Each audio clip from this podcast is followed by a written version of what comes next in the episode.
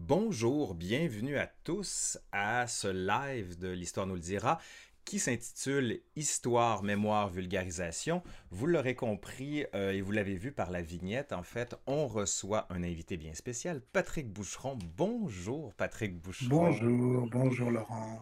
Alors, puis comme je me suis dit que des fois c'est bien de discuter à trois, parce que bon, comme les terrasses ici et les restaurants sont fermés, je me suis dit qu'on allait recréer un peu cette ambiance euh, un peu agréable avec une bière. Bon, ici euh, au Québec, il est 9h du matin, mais en France, arrive bientôt l'heure de l'apéro. Et là, vous venez d'entendre une autre voix, c'est celle de Pierre-Luc Brisson, qui est avec Bonjour, nous Laurent. aussi. Euh, je vous présente rapidement. J'ai jamais été un grand fan des présentations, n'en plus finir. Euh, donc, on va faire ça très simple. Patrick Boucheron, professeur au Collège de France. Ça vous va pour l'instant? Pour l'instant, tout va bien. Voilà, c'est parfait. Pierre-Luc Brisson, doctorant euh, en histoire, qui vient d'obtenir son doctorat avec, euh, comme on dit dans le milieu, les oreilles et la corne. Les oreilles et la corne, pardon.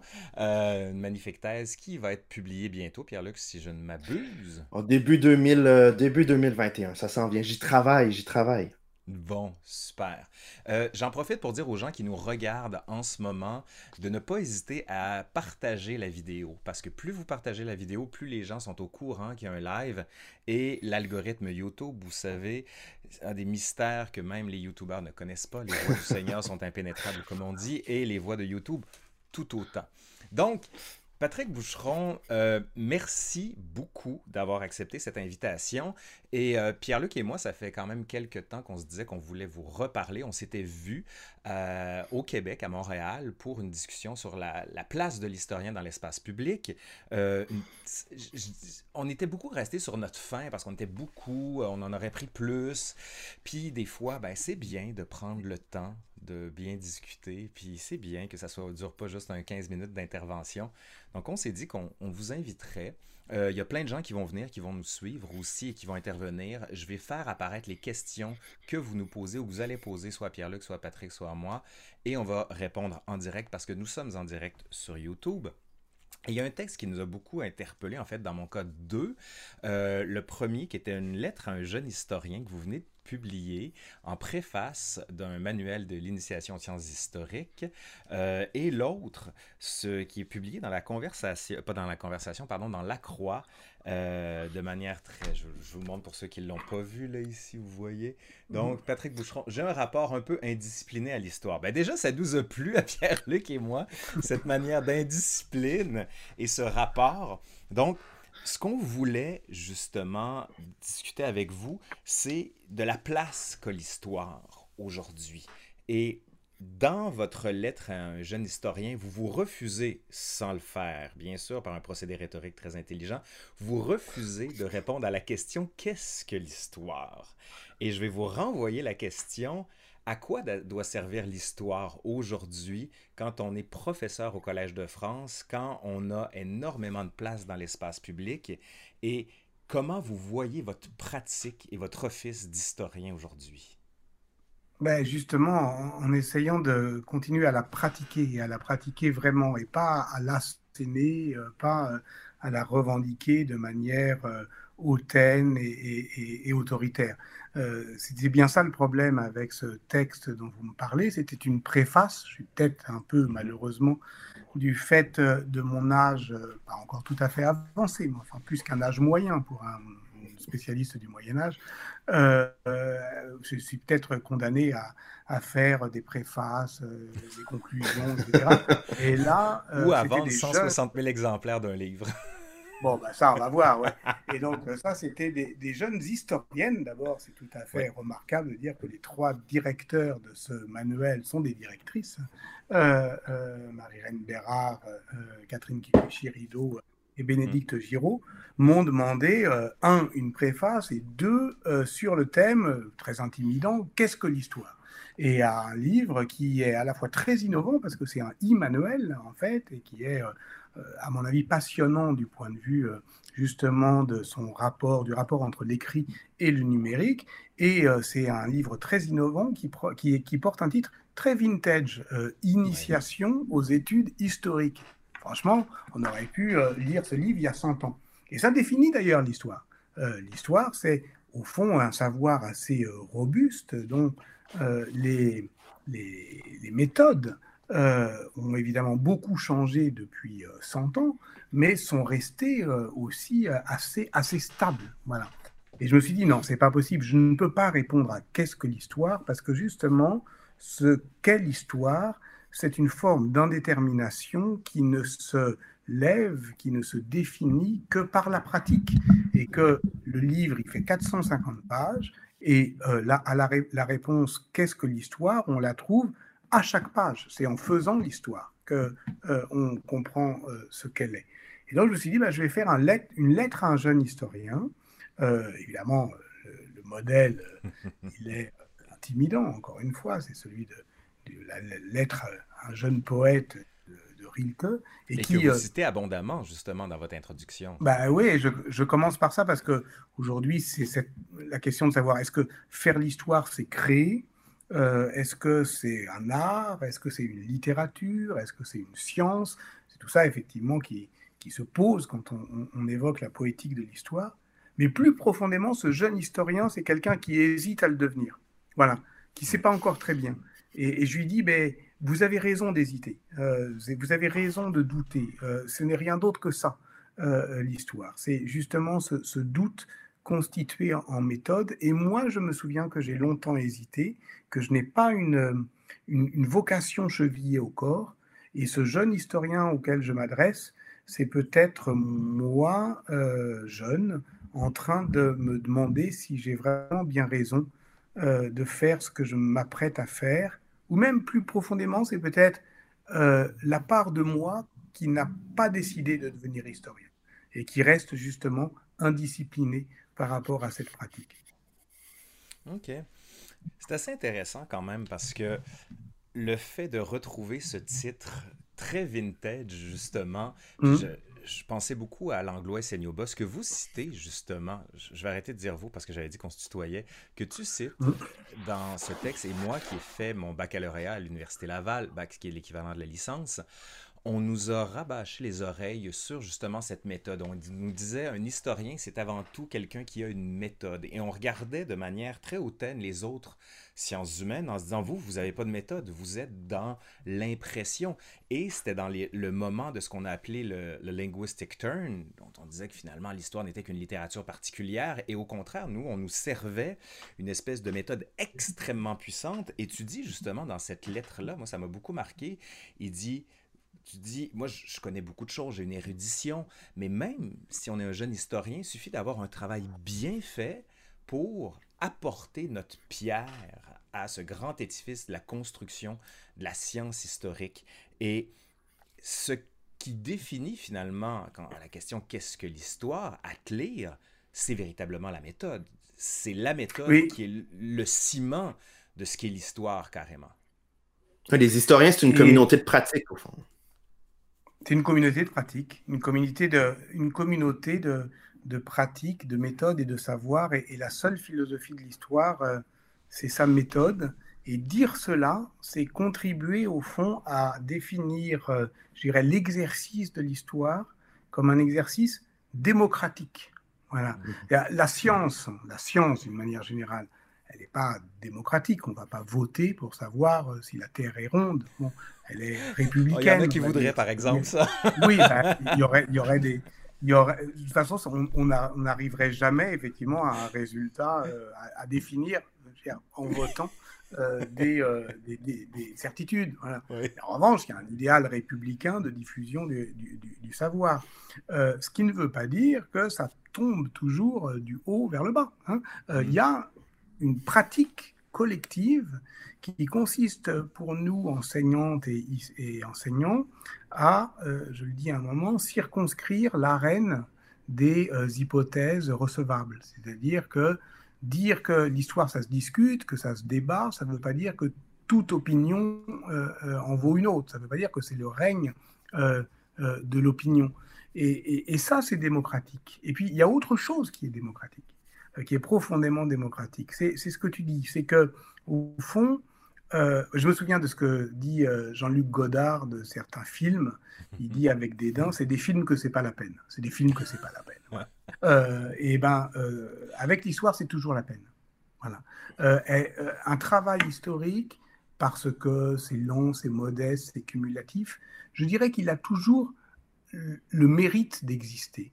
Moi, je suis vieux hein, par rapport à vous. Hein. Je, je, peux même dire que j'ai vécu j'ai vécu l'histoire sérielle, enfin, j'ai vécu les derniers feux de l'histoire labroussienne. On nous l'a imposé aussi, hein, on l'a étudié, ouais. mais on ne l'a pas pratiqué. mais moi, je l'ai faite. Moi, je l'ai faite. Tu sais pourquoi? Parce que en fait, j'ai fait une maîtrise à l'Institut d'histoire de la Révolution française. À l'époque, ça s'appelait pas un master, mais une maîtrise avec Jean-Paul Berthaud, qui était le successeur d'Albert Soboul, etc., qui faisait les soldats de l'an 2 et chacun avait un, un, département et on dépouillait. Voilà. Et moi, j'ai fait un truc différent déjà. J'étais un peu indiscipliné, donc j'ai fait une maîtrise sur le duel dans la société militaire euh, euh, impériale. Mais tout le monde apportait en fait dans cette grande enquête collective sur euh, les soldats révolutionnaires, apportait sa pierre à un édifice commun. On peut s'en moquer, mais c'était éminemment mmh. démocratique. Parce que moi, après, comme enseignant, j'ai eu aussi à, affronter les doutes, les angoisses euh, et, même parfois la, déprime de, jeunes historiennes et historiens qui se demandaient s'ils étaient à la hauteur ou pas. Mmh. Euh, parce que mmh. si l'histoire, c'est cette pratique artistique qui nous condamne au génie, alors effectivement, c'est quand même méchamment sélectif. Mais ce n'est pas que ça l'histoire. C'était aussi, voilà, c'est pour ça que moi, mes premiers chantiers, c'était un d'abord des chantiers archéologiques. Mmh. Hein, c'est comme ça que j'ai appris en fouillant euh, euh, à Rome, euh, voilà, en étant piéton. Et puis c'était des chantiers collectifs. Et, là, on comprenait que ça avait un sens dans notre discipline, pas dans toutes les disciplines. en philosophie, je suis pas sûr que ça ait un sens. une pratique un peu robuste du métier. Mais cette notion-là de, de, communauté de pratique qu'est l'histoire, il me semble qu'elle est aussi en, en, conflit, du moins dans l'espace public et auprès de la population générale, que ce soit au Québec ou au Canada, euh, au Québec, au Canada ou en France. Elle est en conflit avec une conception de l'histoire comme une littérature, une littérature nationale, en fait. Euh, et il me semble que on a de la difficulté, nous, comme historiens, à faire comprendre au reste de la population que notre, notre régime de vérité, en fait, il est différent euh, de ce que bien des gens peuvent concevoir, euh, que la conception qu'ont bien des gens de l'histoire, en fait. Et, ça me ramène, ça me rappelle au fond le, débat que vous avez eu euh, il y a un peu plus d'un an lorsque l'histoire mondiale de la France a été publiée, en fait, où vous avez été attaqué, surtout à droite par les tenants d'un récit national, par les tenants de, euh, par certaines personnes qui avaient une conception très euh, justement littéraire et identitaire de l'histoire. Et vous avez opposé, vous, la, la, pratique et la méthode historienne à ces, à ces critiques-là, en fait, en, disant, moi, je dialogue, au fond, avec les gens euh, qui sont sur le même terrain que moi, c'est-à-dire avec les gens qui pratiquent l'histoire ou qui ont une, une méthode, une véritable rigueur, en fait. Et donc, il y a, toujours cette dichotomie-là ou cette, cette confrontation-là entre, deux, euh, entre deux conceptions, deux modèles de l'histoire, au fond, qui est difficile de, faire comprendre à la population. C'est pas facile. Et, pour cela, euh, justement, pour essayer de le faire comprendre, on ne veut pas le faire comprendre en proclamant quelque chose, mais en le pratiquant, euh, en le donnant à voir et, en le donnant à lire. L'histoire mondiale de la France, donc, que j'ai dirigée en 2017, avait comme objectif de réconcilier, plusieurs, de réconcilier histoire globale et histoire euh, nationale.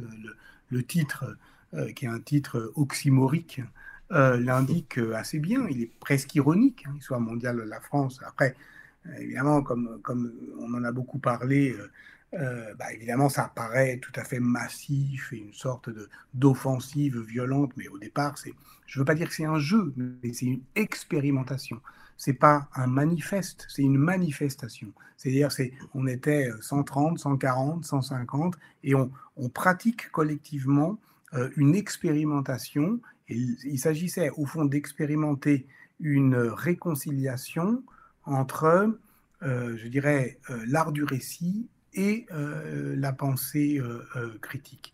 Et là, évidemment, c'est ça qui était le plus important, on dit, ben voilà, rendons au fond contemporaine l'histoire publique d'avec euh, les chantiers, euh, disons, collectifs, comme tu le dis, euh, de tel que l'histoire s'écrit vraiment.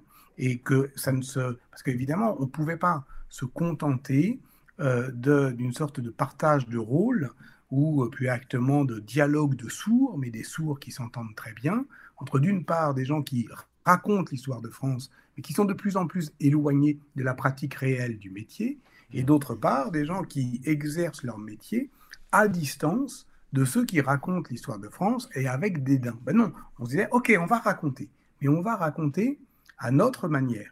Et c'est là effectivement où on s'affronte avec une euh, conception un peu passéiste du euh, roman national. Mais euh, bah oui, moi je suis, j'enseigne au Collège de France, d'accord, au Collège de France, c'est un, c'est une institution un petit peu singulière où on étudie à la fois des textes anciens et des objets modernes. C'est à la fois un lieu de tradition et d'innovation. Quand on a des scolaires, on leur montre notre musée, on leur montre les instruments médicaux de Claude Bernard. Et évidemment, la méthode expérimentale de Claude Bernard, d'une certaine manière, bah, c'est toujours efficace jusqu'à un certain point, comme notre introduction aux études historiques, celle qu'on peut écrire aujourd'hui, n'est pas sans rapport avec celle de, Charles Seignobos. Mais en même temps, quand on voit, quand on montre aux, élèves euh, le, microscope de Claude Bernard, on dit, euh, là, vous accepteriez pas quand même de vous faire ausculter par euh, un médecin qui aujourd'hui aurait des instruments en cuivre. Vous comprenez bien qu'il y a eu quand même un progrès. Alors pourquoi cette évidence du progrès euh, vous l'acceptez euh, en médecine et, vous ne la voyez pas euh, dans les sciences historiques? Pourquoi il paraît pas évident à tout le monde que, ben oui, on ne peut pas raconter l'histoire comme Ernest Lavis, bien sûr. Ça va sans dire. Et cette manière de raconter l'histoire aussi passe beaucoup pour toi par les, ce qu'on appelle faussement les, nouveaux médias. Puis d'ailleurs, dans, l'entrevue que tu donnais à la Croix, et il y a cette phrase, moi, qui m'a marqué, euh, où est-ce que tu parles justement, il n'est pas raisonnable de déserter la télévision faisant référence à la série Quand l'histoire fait date. Puis d'ailleurs, on le voit dans le chat, il y a beaucoup de gens qui disent oui, j'aime beaucoup cette série-là, ça remet en contexte. Et ça pose quand même la question aussi de l'événement à travers tout ça. Mais je voudrais qu'on parle surtout de ta pratique en tant qu'historien public. Euh, il y en a beaucoup qui utilisent ce terme à tort ou à raison, mais certains se disent historiens publics simplement parce qu'ils se font simplement le, ils font un transfert entre la connaissance scientifique et le grand public, alors que d'autres, simplement pour ne pas les nommer, se font les, comment dire, ils, reprennent certains grands mythes et les, redisent encore et encore et les, les. Est-ce que ta pratique en tant qu'historien public, si j'ose le dire, ça fait partie justement de l'idée selon laquelle les universitaires, les intellectuels doivent entrer dans l'espace public pour éviter justement ces dérives d'une histoire tourné ou armé vers un militantisme dangereux, ou encore c'est simplement le prolongement de ce que devrait être le métier d'universitaire? Alors, continuons justement, tu as raison à parler du métier, et moi je l'exerce toujours avec euh, la même euh, passion, la même exigence, avec euh, la certitude qu'il y a une solidarité de, voilà, de l'exercice de ce métier, que l'histoire telle qu'on peut la pratiquer euh, à l'université et l'histoire telle qu'on peut la pratiquer au lycée ou dans l'enseignement secondaire, non seulement elle n'est pas sans rapport, mais au fond, elle se fabrique de la même manière. Donc, à la fois, on doit croire à l'unité de notre savoir et la solidarité de sa pratique, et en même temps, on doit se souvenir de l'endroit d'où on l'énonce. Maintenant, depuis 2015, je suis au Collège de France. C'est pas un je, le dis, c'est pas pour m'en euh, vanter, mais c'est simplement pour. Voilà. Ça veut dire que je, n'enseigne pas plus à des étudiants. Donc, ça veut dire que ça a euh, des conséquences dans ma pratique. En termes de facilité et puis d'accessibilité ou en termes de. Ben oui, alors, alors très honnêtement, j'avais fait une leçon inaugurale qui était à la fois adressée de manière un peu. Voilà, avec voilà, une forme de gravité, à la fois sur parce que c'était 2015, c'était à la fin de l'année 2015. Euh, mhm. voilà. Et en même temps que je prononçais cette leçon inaugurale, je lançais le grand chantier collectif de l'histoire mondiale de la France. Parce que, je ne veux pas parler trop longtemps de moi, mais parce que j'avais l'idée que, bon, bah moi, j'avais, il y avait une sorte de, prise de parole individuelle, euh, et au fond, voilà, de, bah, oui, de, ma question, c'était de savoir comment je pouvais convertir ce qui était quand même, disons, un succès personnel en avancée collective. Voilà, comment ça pouvait euh, mmh. servir au plus de monde possible. Donc, je me suis engagé dans ce, dans cette, dans cette, dans ce, cette, ce chantier, l'histoire mondiale de la France, et en même temps dans Quand l'histoire fait date d'Arte. Mais par ailleurs, je ne me définirais pas complètement comme uniquement comme historien public, parce que en même temps que je faisais ça, je travaillais à plus basse intensité, si j'ose dire, à des choses plus austères. Et après l'histoire mondiale de la France, j'ai refroidi les ardeurs de tout le monde, j'ai déçu tout le monde. C'est très important. C'est intéressant, ça, de, justement. De... Par un livre sur Ambroise de Milan, euh, Milan de. Mais moi, ça m'a marqué parce que sans faire de, c'est pas du tout une critique, mais on voit que c'est comme si à un moment donné, on a un peu de difficulté avec le succès, parce que l'histoire mondiale de France, justement, ça a été un succès, près de 200 000 exemplaires vendus. Est-ce que le succès, justement, t'a pas forcé à revenir à des fondamentaux de base, justement, avec ton, ton livre Alors, c'était prévu. C'était déjà prévu. Tu n'avais pas prévu le succès, mm. mais tu avais prévu Ambroise de Sienne, c'est ça? 2000 ans. Oui, Ambroise de Milan. Ouais, de Milan. Ambroise de Milan, pardon. J'avais prévu. oui, oui, Sienne, c'était avant. Et j'avais prévu ça parce que je me disais, bon, voilà, de toute façon, il faut se calmer.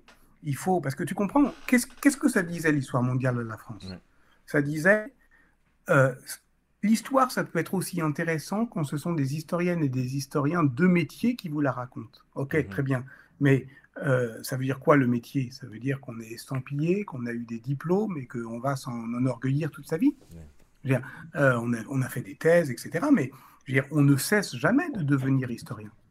C'est ça que c'est ça que je dis à, mon jeune historien, c'est que ce qu'il apprend, moi je continue à l'apprendre. Donc le métier, il y a bien un moment où il faut que je, dise, ben, je, dois aussi continuer à l'exercer. Donc c'est, on va dire, bah voilà, plus c'est plus aussi c'est agréable, c'est agréable de revenir. Enfin non, en fait c'est pas du tout agréable. C'est-à-dire que revenir à, à, une forme de de d'assaise personnelle et d'assaise. ça coûte. Euh, on se dit mais qu'est-ce que je, quelle idée j'ai eue, mais mais sauf que on peut pas non plus avoir que des, plaisirs immédiats et faciles. Il faut des fois, euh, voilà, trouver des trucs plus exigeants. Donc, mais cette question-là, cette question-là, elle est intéressante. Si, je peux juste me permettre, Patrick, cette question-là, elle est intéressante parce que moi et Laurent, au, fond aussi, on intervient sur des médiums différents ici au Québec, au Canada, que ce soit à la radio ou en ligne. Euh, pour se faire aussi, oui, des transmetteurs d'un certain savoir ou pour servir de courroie de relais, disons, à la production scientifique auprès d'un plus grand nombre. Mais il y a cette, idée aussi, et, c'est une critique qui vient souvent de l'intérieur de l'université ou, de, ou des collègues historiens, qu'un un, historien dans l'espace public qui veut faire cette œuvre de transmission-là, en quelque sorte, il dénature son travail, euh, ou il ne peut pas le faire sur tous les sujets, où inévitablement on se sent le besoin, nous, comme historiens, de justement de revenir aux fondamentaux, en quelque sorte, pour se justifier auprès de nos collègues. Hein. Euh, l'historien qui, qui, est dans l'espace public, qui fait de la vulgarisation, il peut être considéré de haut, c'est pas quelqu'un qui fait un travail sérieux. Et donc, c'est comme si nous, on voulait s'adresser aussi en partie à notre propre communauté d'historiens en disant non, non, regardez, je continue de faire du travail, je continue de faire un travail sérieux, je continue d'appliquer cette pratique-là, en fait. Alors moi, je ne le fais pas, j'ai rien à me faire reprocher. Donc, si j'ai écrit ce livre euh, sur Ambroise de Milan, c'est parce que j'avais aussi envie de le faire. Mais, mais régulièrement, tu as raison, il faut dire, il y a plusieurs manières d'être historien. Il y a plusieurs manières d'exercer son métier. Euh, si on prend par exemple quand l'histoire fait date, alors évidemment, on va se dire, bah, le gars, euh, il est toutes les semaines sur Arte. Euh, et il parle d'un coup euh, du, euh, du, coup d'État de, Pinochet, un autre coup de la fondation de Rome, et puis le lendemain, il est dans l'Inde mogol, et une semaine après, il sera dans le Mali du XIVe siècle. Il se fout de notre gueule, il ne peut pas connaître tout ça. Bon, très bien. sauf que ça fait cinq ans qu'on travaille là-dessus. Et que si on met bout à bout tous les gens qui sont impliqués dans quand l'histoire fait date, euh, avec les historiennes et les historiens de référence, euh, avec les documentalistes, avec les réalisatrices et les réalisateurs. On est 80 environ. Donc, c'est quand même un peu, une, là encore, une entreprise collective. À la fin, il y a quelqu'un qui se met devant et qui accepte de s'exposer dans tous les sens du terme. Je ne dis pas que c'est désagréable, je dis que ce n'est pas que agréable. Moi, par exemple, j'aime pas me voir à l'écran. Je voulais pas faire de, télé. Résultat des courses, euh, il y en a 15 heures. On a fait 15 heures de, de, documentaire. Donc euh, voilà. Mais euh, je ne le regrette pas, je, l'assume. Mais si je mets,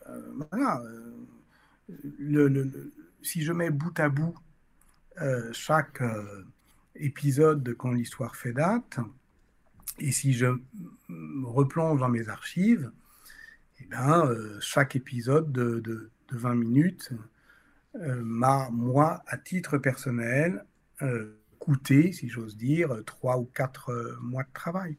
Donc, lire et écrire pendant 3 ou 4 mois pour aboutir à 26 minutes, ça, vous fait, ça ne vous transforme assurément pas en spécialiste d'Akhenaton, de Napoléon ou d'Henri IV.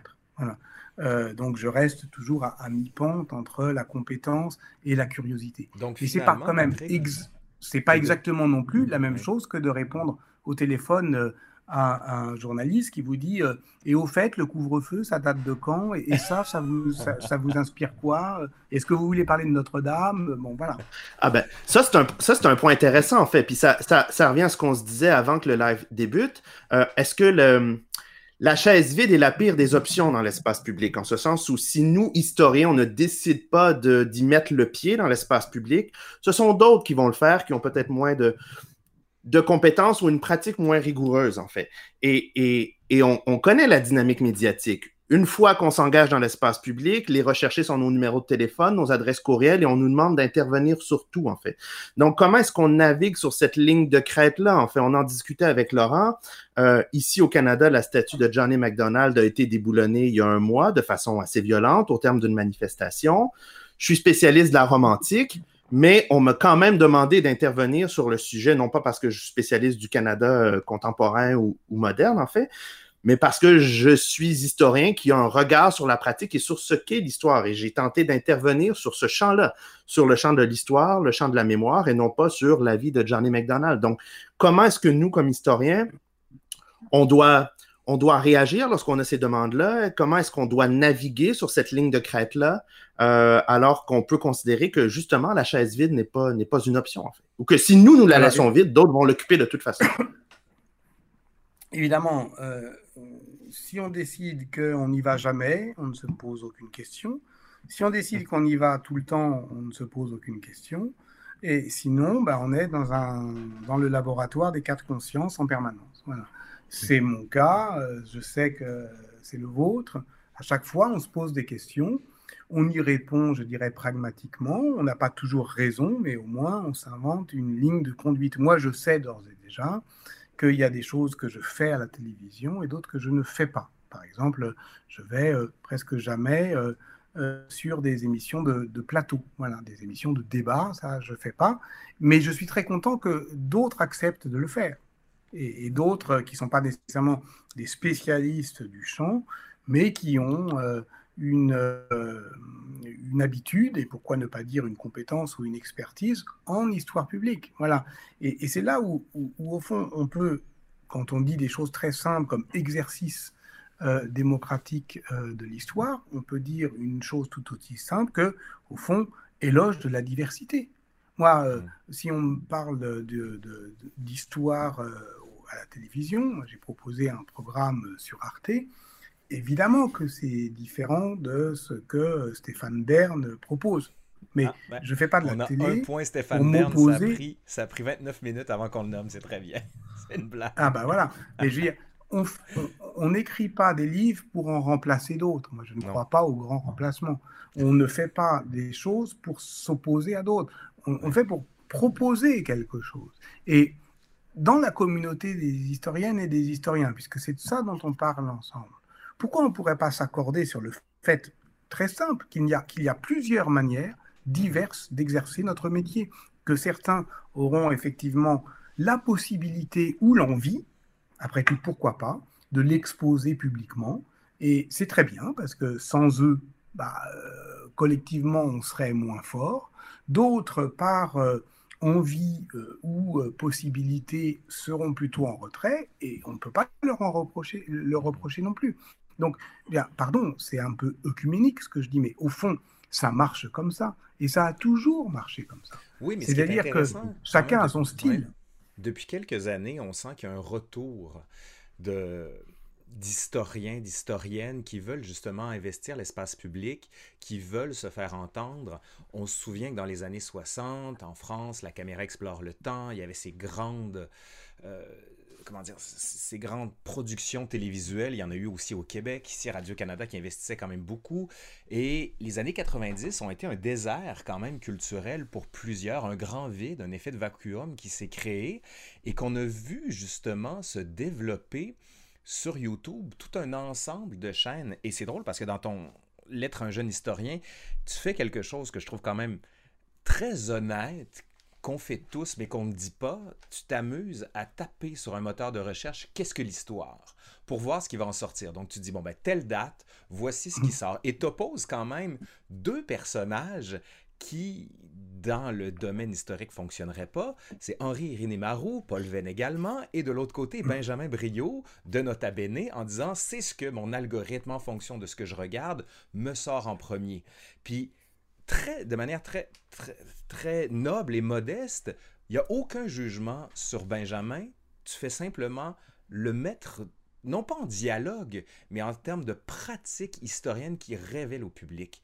Et là où je voulais en venir, c'est que beaucoup de youtubeurs d'histoire à qui j'ai parlé, puis il y en a beaucoup en France, parce que j'ai beaucoup parlé avant de lancer la mienne, puis je leur ai demandé pourquoi vous faites ça, quel est l'intérêt, à qui vous voulez vous adresser, puis quel a été le déclencheur.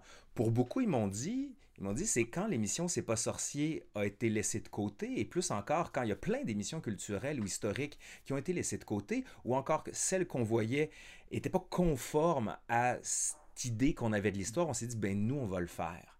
Donc, c'est comme si le vide qui avait été créé et l'absence, j'ose le dire, des universitaires dans l'espace public. Quand je dis l'espace public, le grand public, parce que oui, on peut tous regarder des émissions de France Culture, écouter des émissions de France Culture, pardon, mais qui ont un langage parfois un peu ésotérique, un peu complexe, alors que eux ont pris ce champ-là, et j'ai l'impression que nous, en ce moment, on est un peu à la remorque de ce vide. Et je voulais t'entendre là-dessus parce que dans Quand l'histoire fait date, finalement, on le mettrait sur YouTube avec des moyens qui sont, ma foi, beaucoup plus importants, mais c'est du YouTube carrément que fait Arte. Et toi, tu te fais le, le porte-parole des recherches. Je sais que peut-être tu t'attendais pas à ce que je te qualifie de YouTuber, mais la démarche qui est la tienne là-dedans, c'est un peu ça, non? Ah, mais si c'était pas ça, ça m'intéresserait pas. Euh, on va parler un petit peu euh, de euh, d'âge, parce que c'est intéressant aussi de savoir à qui on s'adresse. il suffit d'avoir fait voilà, euh, des festivals, des rencontres, des, euh, euh, enfin, justement des, exercices d'histoire publique pour se dire, bon, voilà, on est bien, on sait, on sait parler aux étudiants normalement, ou si on ne sait plus leur parler, là, il faut vraiment changer de métier. Et on sait aussi parler aux retraités. moi, j'ai commencé mon travail, ça s'appelle Histoire, Mémoire, Vulgarisation, notre rencontre. Bon, moi, j'ai commencé en 79, ça fait longtemps quand même, euh, à la rédaction euh, de l'Histoire, du magazine L'Histoire. Mhm. Euh, pas en 79, pardon, en 99. bon. 79, c'est le début de l'Histoire, 78, 79 justement. Début du magazine L'Histoire, sur une idée très simple, c'est que, au fond, c'est de supprimer l'intermédiaire entre le producteur de savoir et celui qui va le diffuser. On n'a pas besoin d'un d'un passeur, on n'a pas besoin d'un journaliste. Donc les historiens de métier vont euh, euh, euh, écrire directement pour le grand public. Idée très simple qui est à la base du magazine L'Histoire. Moi, j'y entre en 99. Et c'est là où je fais mon, mon, éducation, en somme. Bah, c'est quoi le public de l'histoire? C'est effectivement des étudiants et, c'est des retraités. Et ça, c'est presque une fatalité, au fond, de notre métier. Entre, eh bien, entre, on a une sorte de pyramide des âges en cratère. Ce qui m'a intéressé dans Arte, c'est que les gens qui sont évidemment les téléspectateurs, c'est un public très vieillissant, et le, c'est moyenne d'âge 62 ans. Ceux qui regardent quand l'histoire fait date le même programme, hein, non pas devant leur téléviseur, mais devant leur écran sur arte.fr, c'est 49 ans, et ceux qui le regardent sur YouTube, c'est 32 ans. Parce que, évidemment, ces programmes sont directement versés sur la chaîne dédiée YouTube euh, de euh, d'Arte. Et puis il y a aussi ceux les plus jeunes, euh, les élèves sur Educarte qui sont au collège et au lycée. Et cet été, quand l'histoire fait ce c'est pas pour s'en vanter, mais c'est pour mhm. c'est intéressant, a fait un million et demi de vues sur YouTube. Ça c'est quand même assez impressionnant. Donc ça veut dire que on a un programme qui évidemment bah moi, j'ai jamais parlé en même temps à des gens aussi différents, y compris par âge. C'est ça, c'est très intéressant, ça. Oui, ben, assez... ben, je te dirais que c'est pas mal pour ça moi, j'ai, euh, je me suis lancé sur YouTube parce que prof d'université, euh, avec un salaire, euh, retraite, tout, qu'est-ce que je fais sur YouTube? Ben justement, c'est qu'à un moment donné, on se dit c'est bien la, la diffusion, le, faire mm. un usage public de, de, son esprit critique. Mais quand le public à qui on s'adresse, c'est des gens qui sont à la retraite, c'est super, c'est parfait. Sauf que comme tout le monde, ce qu'on veut, c'est toucher les jeunes. Puis on se rend compte où ah sont les jeunes sur YouTube. Puis moi, ça m'impressionne toujours de voir les vidéos des fois que je fais qui sont extrêmement complexes. J'en ai fait une dernièrement sur Marshall McLuhan, euh, carrément, qui est un cours de sociologie pour comprendre qu'est-ce qu'il voulait dire par le média, euh, le médium, c'est le message. Ben, la vidéo fait quand même 20 000 vues. Puis tu te dis, il y a un appétit de ça. Puis à regarder la télé, à regarder YouTube, on dit, ah, les gens, tout ce qu'ils veulent, c'est des vidéos de chats, mais offrez-leur. A, non, mais quand, quand, on parle à l'intelligence des gens, Laurent, les gens sont au rendez-vous, en fait. Oh oui, Build It euh, aussi.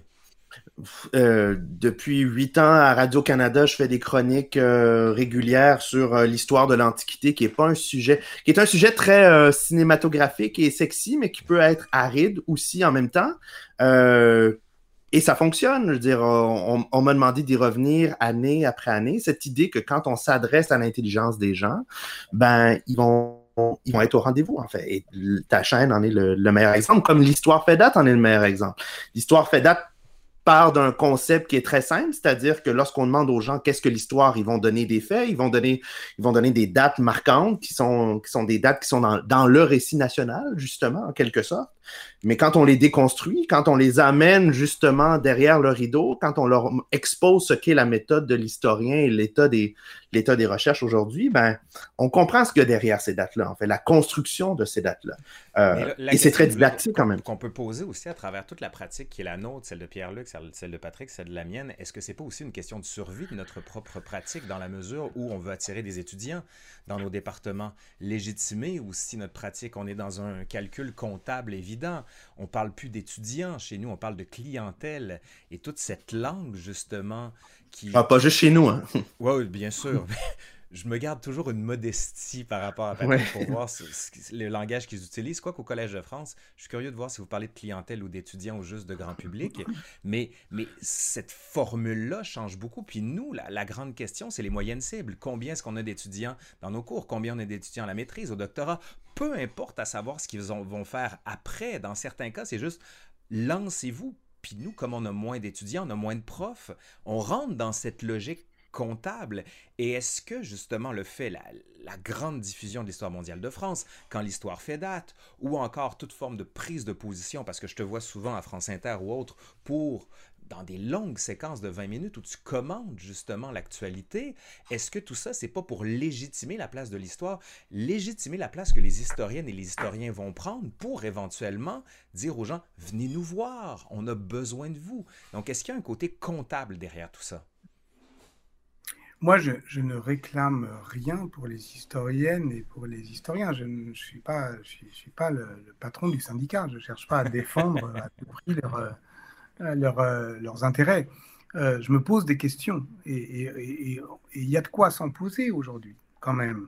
Mmh. je pense qu'il faut tenir compte aussi du fait que voilà, la réfaction des étudiants, la difficulté dans laquelle on se trouve, le, la déception aussi que nous inspire, moi je le dis franchement, un monde universitaire qui s'accommode si bien et si vite de la fermeture des universités, voilà, qui voit sans grand déplaisir, en fait, euh, je ne parle évidemment pas des collègues, mais je parle de l'administration, sans grand déplaisir euh, du fait de la crise sanitaire, euh, les amphis se vider et chacun rentrer chez soi devant son ordinateur, eh ben, d'une certaine manière, tout cela désigne quand même une fragilité. Il n'y a pas de position acquise, il n'y a pas de discipline de droit divin, et la question à quoi ça sert, l'histoire, euh, voilà, moi j'évoque cette euh, euh, conférence de 1919 de Lucien Fèvre sur où il se pose la question ai-je le droit, ai-je le droit de reprendre au fond mes habitudes après une catastrophe Évidemment, il parlait de la Première Guerre mondiale, il ne parle pas de la Covid, mais, mais quand même, je veux dire, la situation actuelle, elle, met à l'épreuve notre vocation. Et c'est très intéressant parce que notre le, prochain cours que tu vas donner au Collège de France va tourner autour de la peste noire. Puis là, on a un télescopage direct parce que c'est là qu'on se rend compte de l'utilité ou de l'inutilité de certains historiens.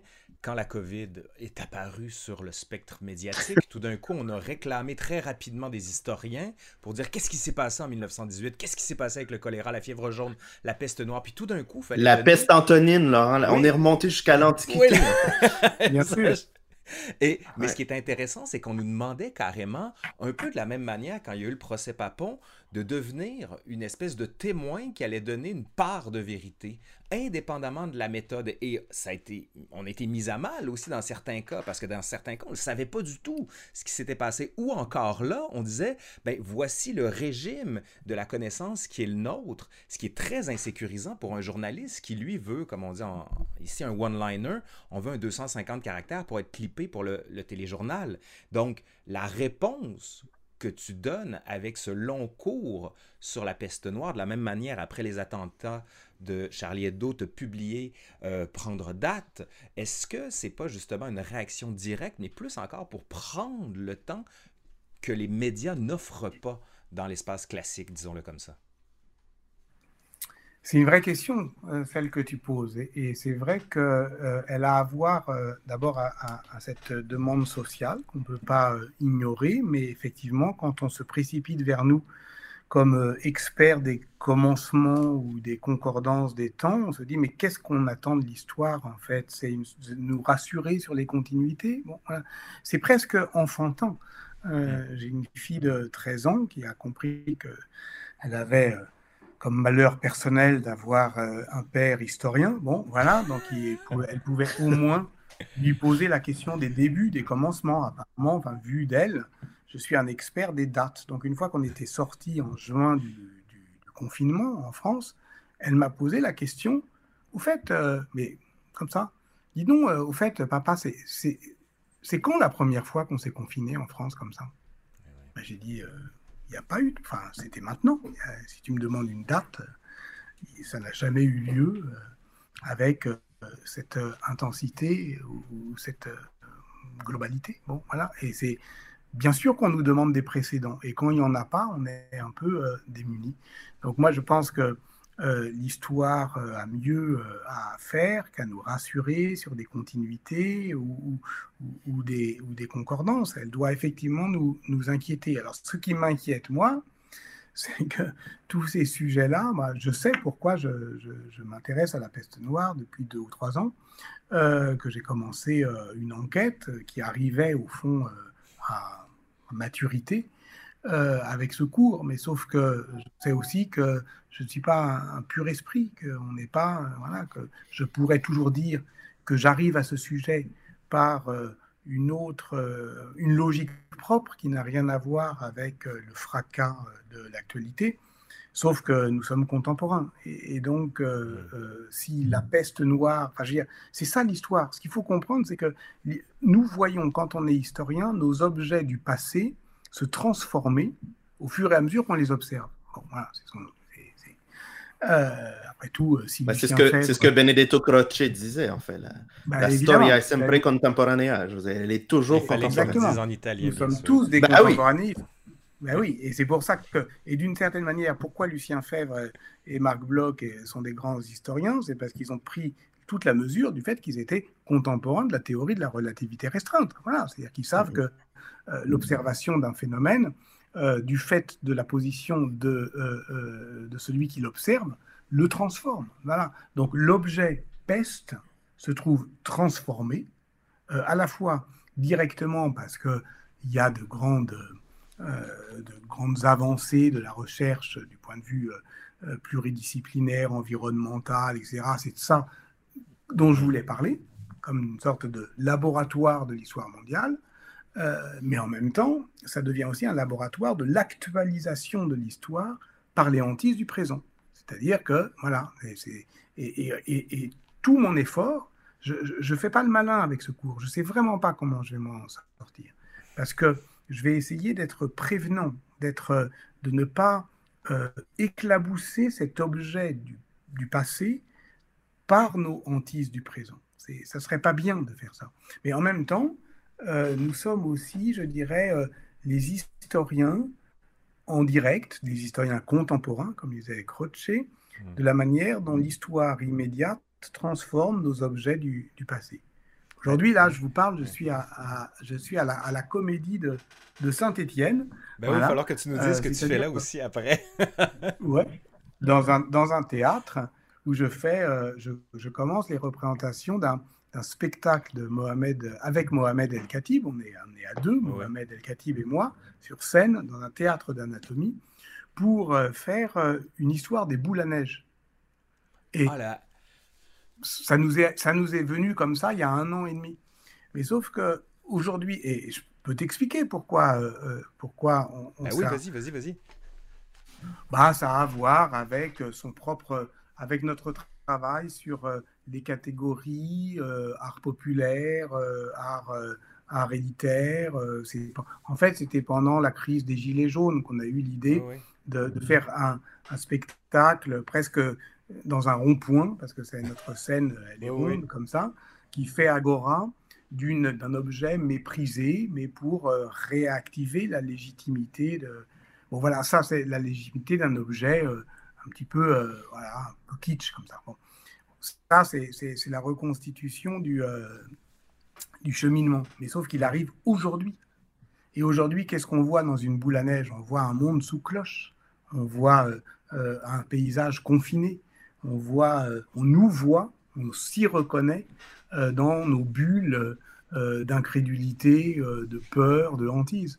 Donc ça, automatiquement ça devient brutalement contemporain. Hein? Moi, je pense oui, bah, Citizen Kane. Citizen Kane avec Rosebud, avec ça. Mais il y a vraiment une volonté. Il y a de l'enfance.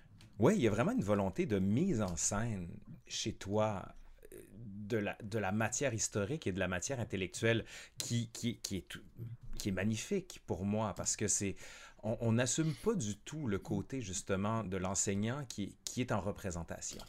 Et la représentation, elle est intéressante pour les étudiants de la même manière quand tu racontes notamment toute l'importance qu'a eu Georges Duby dans ta formation, à quel point le maître arrive avec cette voix puis qui englobe, ben c'est comme si tout d'un coup on se rendait compte qu'on on avait cette capacité de se mettre en scène dans l'espace public et que ça intéressait les gens. Et là, tu passes justement les limites. Bon, Guillaume Mazot, qui avait travaillé justement pour, euh, sur la Révolution française avec la mise en théâtre, Arlette Farge, qui avait travaillé aussi avec La Nuit Blanche, avec une metteur en scène. Il y a de plus en plus, justement, mais là, toi, tu passes carrément, t'en fais presque un Daniel Pénac de toi quand il a fait son spectacle Merci, de s'incarner comme acteur acteur du temps présent, mais acteur historien aussi. Puis cette, double casquette, tu, tu la gères comment dans, ta pratique d'historien et pourquoi agir comme ça? Est-ce que c'est malgré toi, ça déborde, puis il faut que ça sorte quelque part, ou au contraire, c'est les gens qui t'amènent, puis malgré toi, tu es porté comme tu nous l'as raconté pour euh, quand l'histoire fait date avec Arte?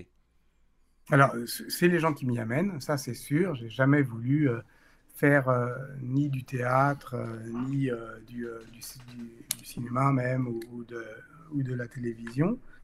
Mais ce sont des rencontres, et c'est très très beau. À chaque fois, ce sont des, des, des histoires d'amitié. En même temps, je ne peux pas faire comme si j'étais le jouet d'une histoire que je, voilà, je, ne fais pas que subir. Donc tout ça a aussi une logique. Et la logique, c'est sans doute celle que tu suggères.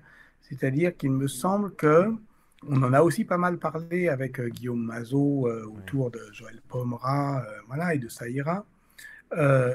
avec Guillaume, on peut avoir, ne pas avoir la même définition de ce que c'est qu'un historien engagé.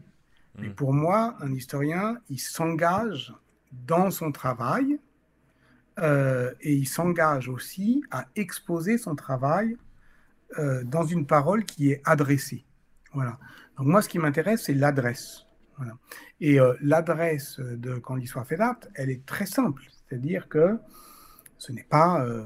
je joue pas de rôle. Enfin, je, je me, je, m'engage dans un discours, mais celui qui, parle, c'est personne d'autre que moi. Voilà.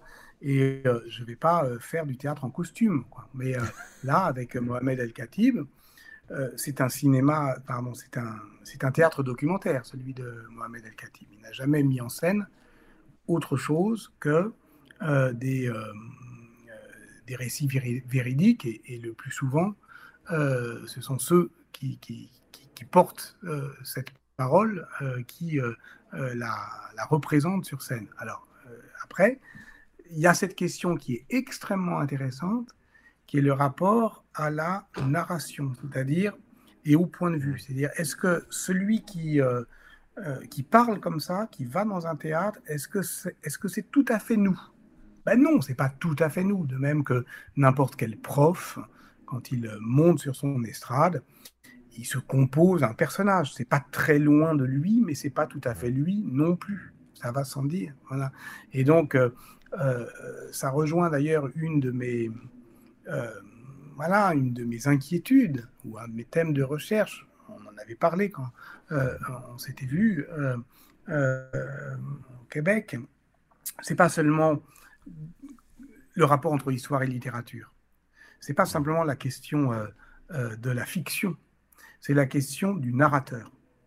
C'est-à-dire que quand un historien ou une historienne dit je, et peu importe qu'il dise je, même s'il dit nous, enfin quand il, il adresse en fait euh, un discours et un récit, qui parle ben, Est-ce qu'il construit un narrateur? Mais c'est le dernier ça, livre qui est paru chez Lux, justement, sur la place du jeu dans l'histoire. J'essaie de retrouver le titre, je ne le trouve pas. C'est de euh, Enzo, Traverso. Voilà, voilà. Que lecture que j'ai adorée. Et il parle justement de ce jeu. Puis moi, je me disais finalement, à lire Yvan Jablonka, Yvan Jablonka, par exemple, qui l'utilise beaucoup dans ton texte, justement, de la rencontre fictive entre Machiavel et De Vinci. Il n'y a pas de jeu, mais il y a quand même une forme de création. Et je me demande si justement l'historienne et l'historien ne sont pas passés par là ou doivent pas en passer par là pour créer un horizon d'attente. Puis il y, a beaucoup de gens dans le chat qui disent Ah, moi, la caméra explore le temps, ça a été le début justement de mon amour pour l'histoire. Puis il y a plein de gens qui disent Ah, j'adore la série que vous faites sur Arte. Et finalement, on peut devenir ces déclencheurs de l'horizon d'attente de la même manière que certains, c'est par les jeux vidéo, par Assassin's Creed ou par quelque autre forme.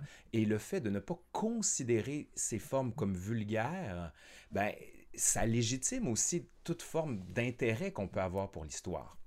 Je vais bientôt conclure parce que là, en fait, j'ai demandé aux gens dans le chat de nous lancer des, euh, questions. Je ramène Pierre-Luc qui est ici. Donc, je vous fais apparaître les questions. Patrick, tu réagis comme tu envie. Hum? Isabelle Courchaine qui nous dit Quelle est la ligne entre la connaissance et l'interprétation de l'histoire? Oula C'est quand je parlais de, l'arène euh, à dessiner, à circonscrire c'est ça. Alors attention, quand je disais, euh, au fond, il y a un exercice démocratique euh, euh, de, définition de ce sur quoi on peut discuter. je ne dis pas que les faits sont indiscutables et que l'interprétation est toujours discutable. C'est-à-dire que le régime de vérité de l'historien, c'est pas simplement d'établir des faits, c'est aussi de construire la vérité de l'interprétation. Donc, l'interprétation de l'histoire, elle est euh, ouverte au débat jusqu'à une certaine euh, limite. Voilà. Et cette limite, on, peut la, on peut la, la, la, situer nous-mêmes. Voilà. C'est-à-dire que euh, le, ce qui est indiscutable, c'est pas simplement que le fait a lieu, c'est qu'il a quand même une certaine signification. Pierre-Luc, as-tu envie de. Mais je, je, pense que ça ne, ça, nous, ça nous ramène à, une question que je viens de voir dans le fil, en fait, qui dit comment voyez. c'est la question de Cosmos qui dit Comment voyez-vous euh, le développement bien aidé par les réseaux sociaux d'un certain négationnisme historique et scientifique, complotisme?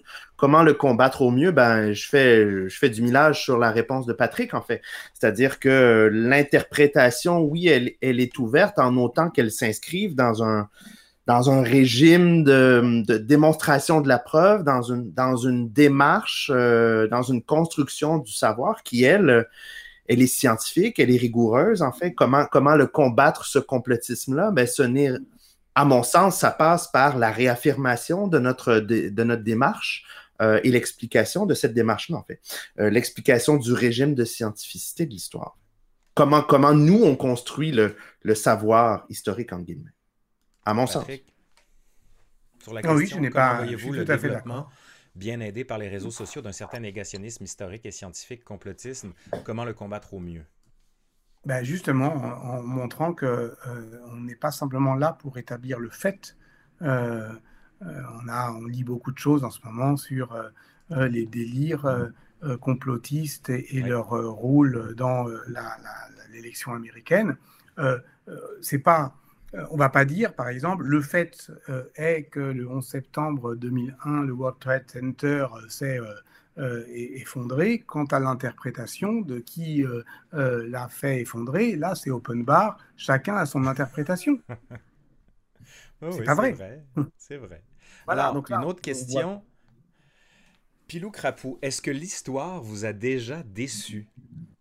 C'est intéressant ah, C'est une belle question. Oui. Oui, toujours, toujours, elle me déçoit. Et effectivement, c'est pour ça que, euh, voilà, je pense que, euh, je l'ai dit tout à l'heure, euh, grandir, c'est apprendre à décevoir, hein, vraiment. Et, on n'a jamais cessé de, de grandir d'une certaine manière. Ce qui me déçoit, par exemple, voilà. Je vais, je vais, répondre sérieusement sur la question du négationnisme. Je suis né en 65. donc, en 85, au moment de la grande crise négationniste en France, j'avais 20 ans. Et, je pensais sérieusement qu'on allait s'en sortir. Je, pensais, j'avais, je, faisais, j'étais étudiant en histoire. Euh, je pensais que mon héros c'était Pierre Vidal-Naquet justement, euh, mm. et, je pensais qu'il allait réussir à, convaincre tout le monde en fait. Et, la réponse c'est que non, puisqu'il a bien fallu qu'une loi euh, criminalise euh, euh, la, la, prise de position euh, négationniste, bah, c'est ce, qui a, ce qui était sans doute nécessaire, mais la loi Guesso, mais, mais un aveu de faiblesse malgré tout, un aveu de faiblesse. Donc la question du complotisme, c'est pour ça, effectivement, vous avez bien raison d'intervenir de, de, sur, les, sur les réseaux sociaux. C'est extrêmement difficile de le combattre sans le dénigrer de manière euh, de manière euh, hautaine, parce qu'au fond, le complotisme, c'est mm. euh, un esprit critique dévoyé. Voilà. C'est-à-dire que les jeunes qui s'intéressent, qui bricolent sur Internet, n'ont pas tort de ne pas considérer pour argent comptant ce qu'on leur dit. Voilà. Ils n'ont pas tort de critiquer l'image. Ils n'ont pas tort de soupçonner mm. effectivement, il y a, il y a une possible. Mais sauf que l'esprit critique, il est là pour compliquer le monde, pour compliquer notre rapport au, passé. Et le complotisme le simplifie. C'est-à-dire que mhm. pour les complotistes, à la fin, c'est toujours les mêmes euh, qui, euh, euh, qui sont coupables. Voilà. Donc, est-ce que la pratique, est-ce que la pratique de la vulgarisation serait pas aussi une forme de simplification de ce point de vue-là? Oui, oui, mais en même temps, bien sûr que vulgariser, c'est simplifier. Mais tu faisais, tu parlais de Georges Duby tout à l'heure. Euh, lui, il avait un problème avec euh, vulgarisation parce qu'il savait très bien ce que ça lui coûtait, au fond, de s'adresser à ce qu'il appelait des plus larges audiences. C'est-à-dire que euh, quand tu écris un article scientifique, tu n'as pas besoin de, trop poser la question du style. Enfin, je veux dire, c'est facile. Objectivement, c'est facile. Et moi, j'ai travaillé sur les, dans les archives de Georges Duby. Euh, et euh, je peux comparer le niveau d'écriture et de réécriture, parce que tous ces manuscrits euh, sont, sont, sont, conservés. Plus il s'adressait à un public large, plus il était rigoureux et, plus il travaillait son écriture. Donc, en l'occurrence. Plus c'était concis, oui, oui. La, vulgarisation, eh c'est ben aussi une œuvre de concision, en fait. Et eh oui, et comme, comme disait Voltaire, j'ai pas eu le temps de faire court. ça veut dire que spontanément, on peut écrire longuement, ça c'est facile, mais ensuite désécrire, ramener, voilà, c'est ce que fait Duby. Hein, il ne cesse de finalement de ensuite de, oui, de désécrire, je ne peux pas dire mieux, d'en enlever, de retrancher, d'ôter. Et ça, c'est pas proprement parler simplifié. Enfin, oui, c'est simplifié, euh, mais c'est pour cela que, au fond, je dirais qu'il faut qu'on ait le courage aussi d'énoncer de l'histoire générale, qui, dans notre milieu de spécialistes, et c'est très bien de l'être, euh, à un moment donné, on se dit, euh, finalement, n'importe quelle narration en histoire, elle doit faire récit de trois choses. Elle doit faire récit de ce dont elle est l'objet, mhm. elle doit faire le récit de l'enquête qui mène à cet objet, et elle doit faire le récit de la montée en généralité d'histoire générale. C'est-à-dire que de même que on a raison de dire avec Rocher toute histoire est contemporaine, il faudrait dire toute histoire est une histoire générale. Mhm. Quel que soit le proche, quel que soit le sujet, même le plus mince, le plus ténu, le plus fragile, le plus spécialisé, à un moment donné, il faut que ça articule un discours sur l'histoire générale.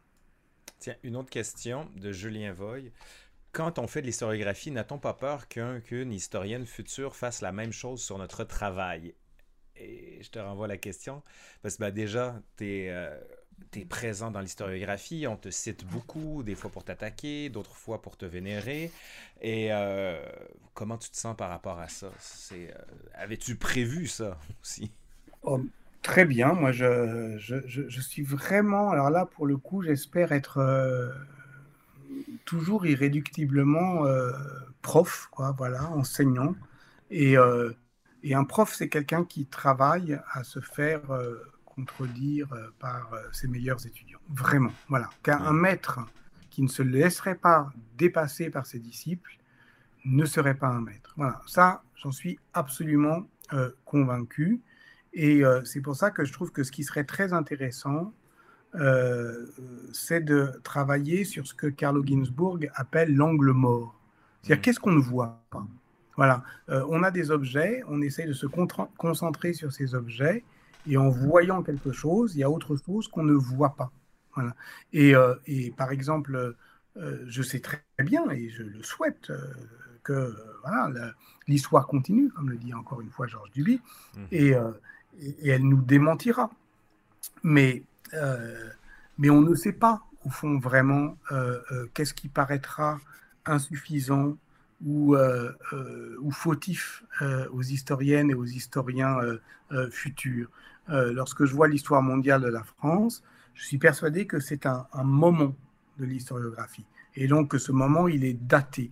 Je ne veux pas dire qu'il va se périmer, mais en tout cas, il sera ramené à sa date. De même que quand on euh, euh, lit aujourd'hui les lieux de mémoire, sous la direction de Pierre Nora, et eh ben aujourd'hui, on a, c'est pas qu'on est plus intelligent que, les lieux de mémoire, c'est que on n'est plus euh, au même moment et donc on ne voit plus les choses de la même manière.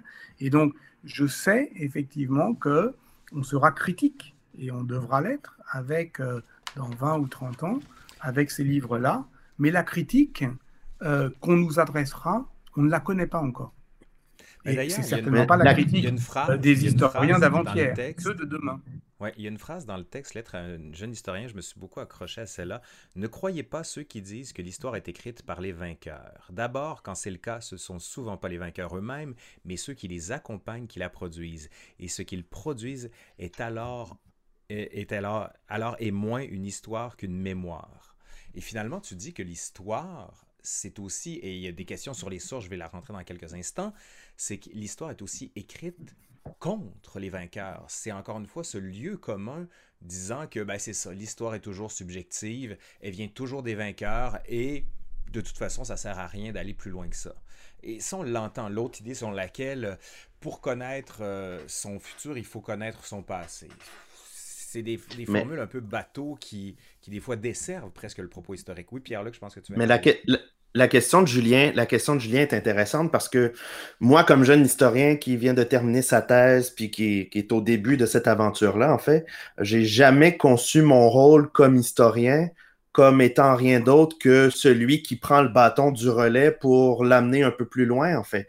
Euh, et ça tient au fond à ce que Patrick définissait dans sa lettre à un jeune historien, c'est-à-dire que L'histoire, ce qu'elle a de particulière, c'est que son régime de vérité, en quelque sorte, il repose sur l'accumulation des, des travaux et des, mm-hmm. des interprétations des historiens de génération en génération. Alors, par vocation même, puis par sa définition même, l'histoire, euh, elle, est, elle est constituée de ces, de ces couches successives de gens qui ont apporté leur pierre à l'édifice. Alors, moi, je me considère rien d'autre comme étant le dernier qui tient le bâton d'un relais sur un sujet qui a été porté par euh, euh, deux siècles de, de générations d'historiens qui se sont penchés. voilà, exact. Oui, oui. Patrick, j'ai d'autres belles questions pour toi.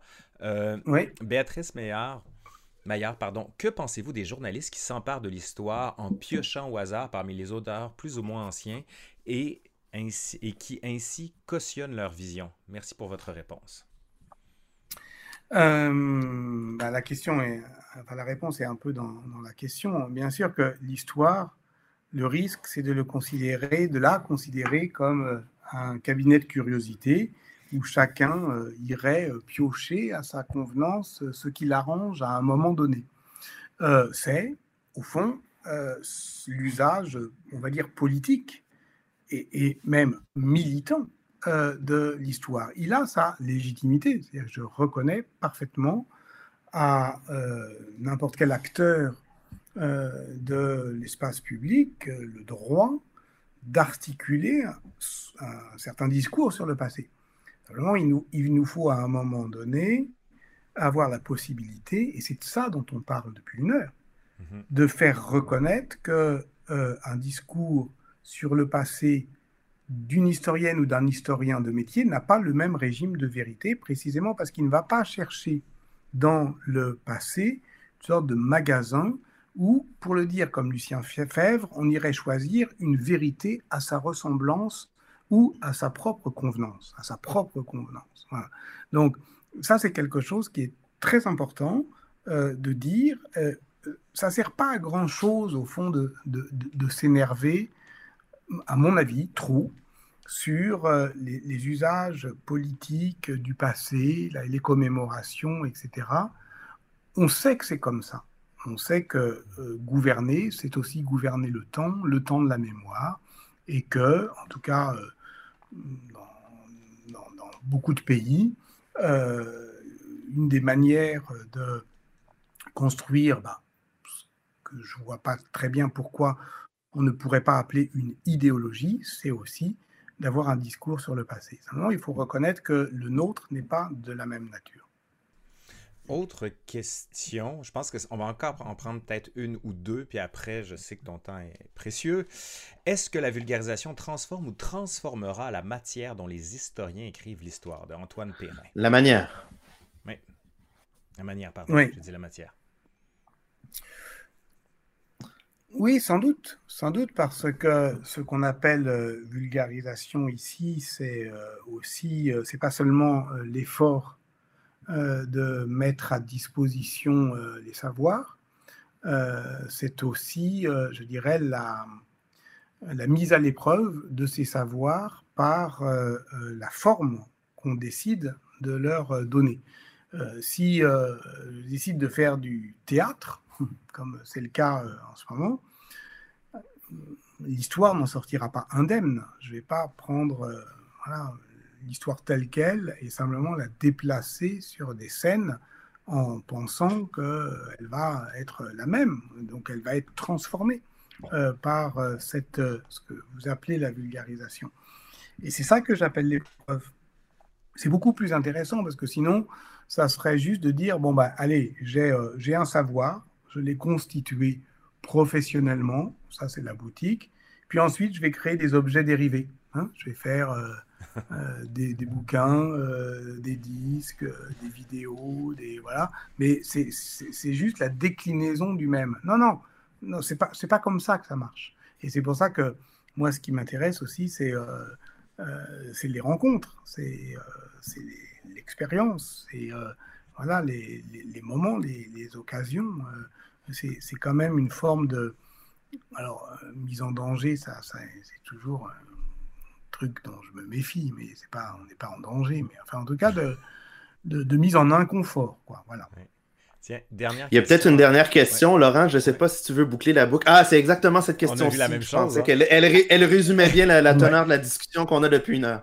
À quel moment peut-on se dire historien ou historienne? Existe-t-il une légitimité, sachant qu'un historien ou une historienne ne peut pas tout savoir sur différents sujets d'histoire? Eh oui, effectivement, ça boucle bien notre, hein. notre discussion. Ça la boucle bien parce que c'est bien pour ça que j'avais, j'hésitais euh, à répondre à, qu'est-ce que l'histoire, parce que euh, la chose la plus simple, c'est bah, l'histoire, c'est ce que racontent les historiens. Oui, mais alors c'est quoi les historiens? Bah, Les historiens, c'est ceux qui ont fait euh, des études d'histoire, par exemple. eh bien, voilà, avoir une formation d'historienne ou d'historien est une condition ni nécessaire ni suffisante pour euh, se dire historien. Certains ont pu avoir euh, la meilleure formation euh, du monde et cesser d'articuler un discours historique parce qu'au fond, il contredit les règles de la méthode et l'inverse est vrai aussi. Pourquoi?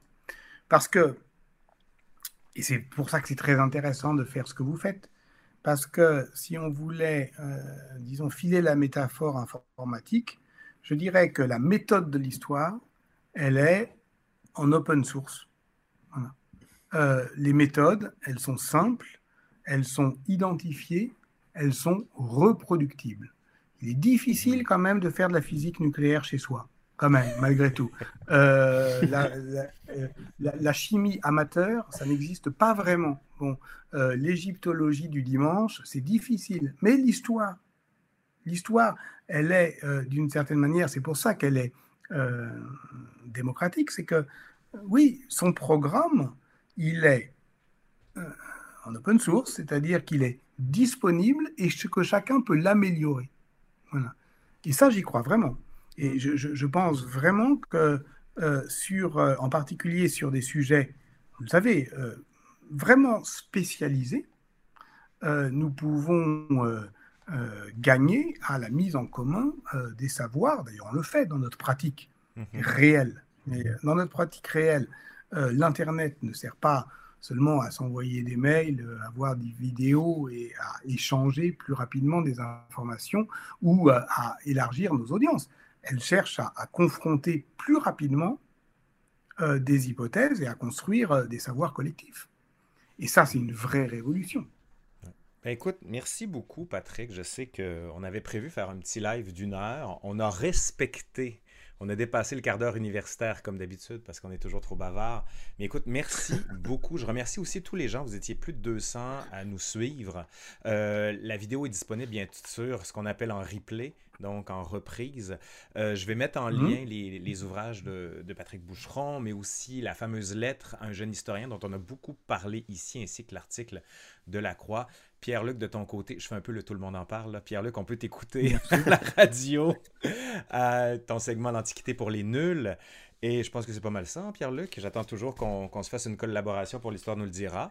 Un jour, Ben écoute, mon, intro à l'histoire de la Rome antique sort euh, à la fin du mois, donc ce sera une bonne occasion de, bonne occasion de, faire quelques capsules.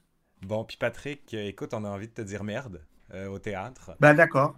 Puis on, on, espère quand même, ce serait bien que tu nous le fasses ici, que tu veniez, la, la, pandémie terminée.